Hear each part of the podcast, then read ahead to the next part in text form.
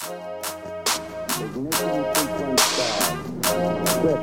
five, four, three, two, one, zero. All engine running.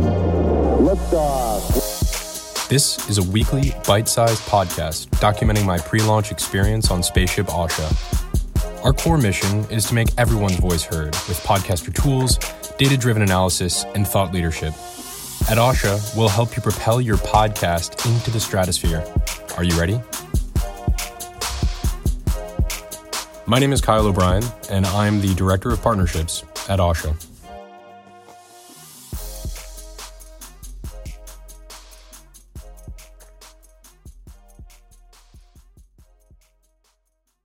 In the media and entertainment business, most of what you see is the glitz and glam associated with the final product movie premieres, press releases, interviews with the stars.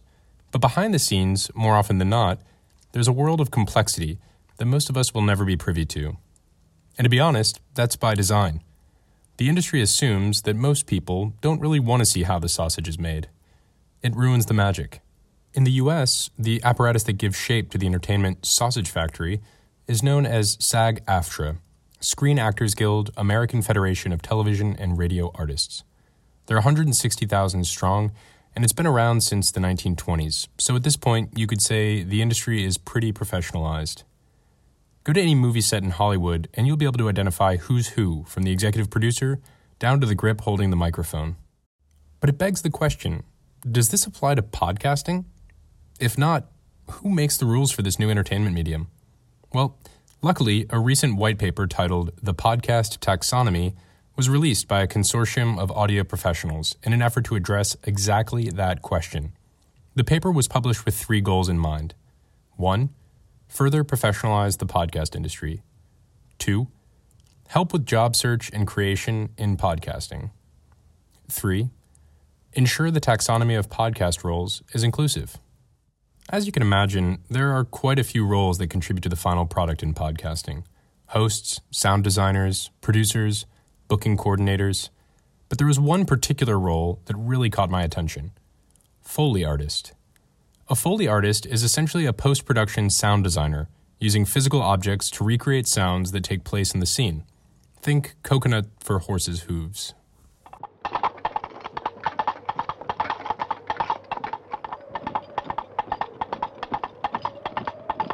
We have ridden the length and breadth of the land in search of knights who will join me in my court at Camelot. I must speak with your lord and master. What? Ridden on a horse? Yes. You're using coconuts. What? You've got two empty halves of coconut and you're banging them together. So? The name comes from Jack Foley, an innovative sound effects guy who brought real innovation to the craft in the 1920s when talkies were all the rage.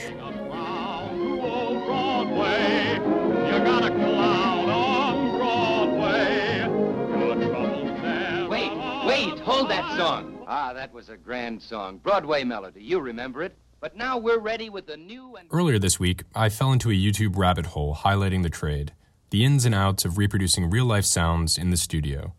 A storm at sea, rappelling down a waterfall with jingling carabiners, the sound of your dog sneaking around the house. The studio contained every object, trinket, and device imaginable.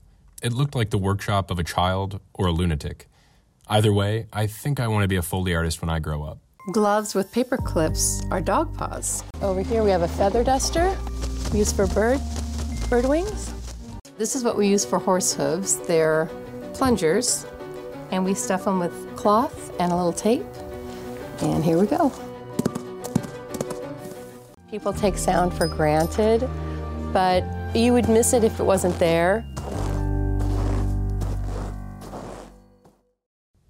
So, why exactly did I just ramble on about sausage, sag, and sound effects? For me, it's representative of a seismic shift in podcasting.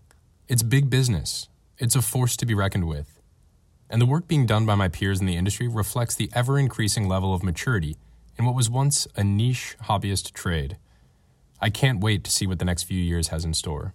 I've shared links to the podcast taxonomy and the video cited in this story. If you're ready to unleash your inner audio creative, get in touch with us at Ausha. There's no better place to launch and grow your audio artistry.